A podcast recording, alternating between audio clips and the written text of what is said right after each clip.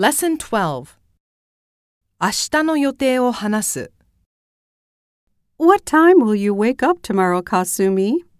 I'm planning to get up at 7:30.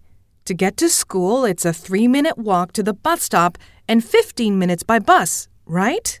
That's right. Chris will take you to the bus stop. Okay.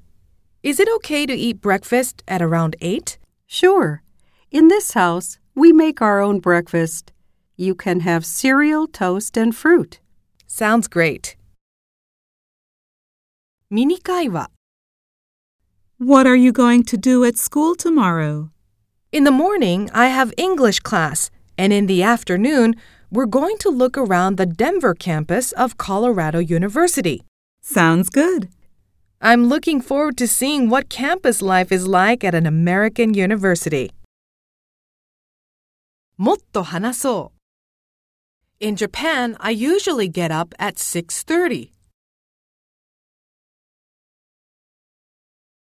What kind of cereal do you have?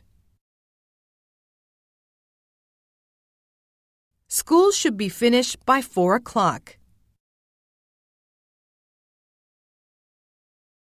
I'll leave the house at 7 tomorrow, so I don't need breakfast.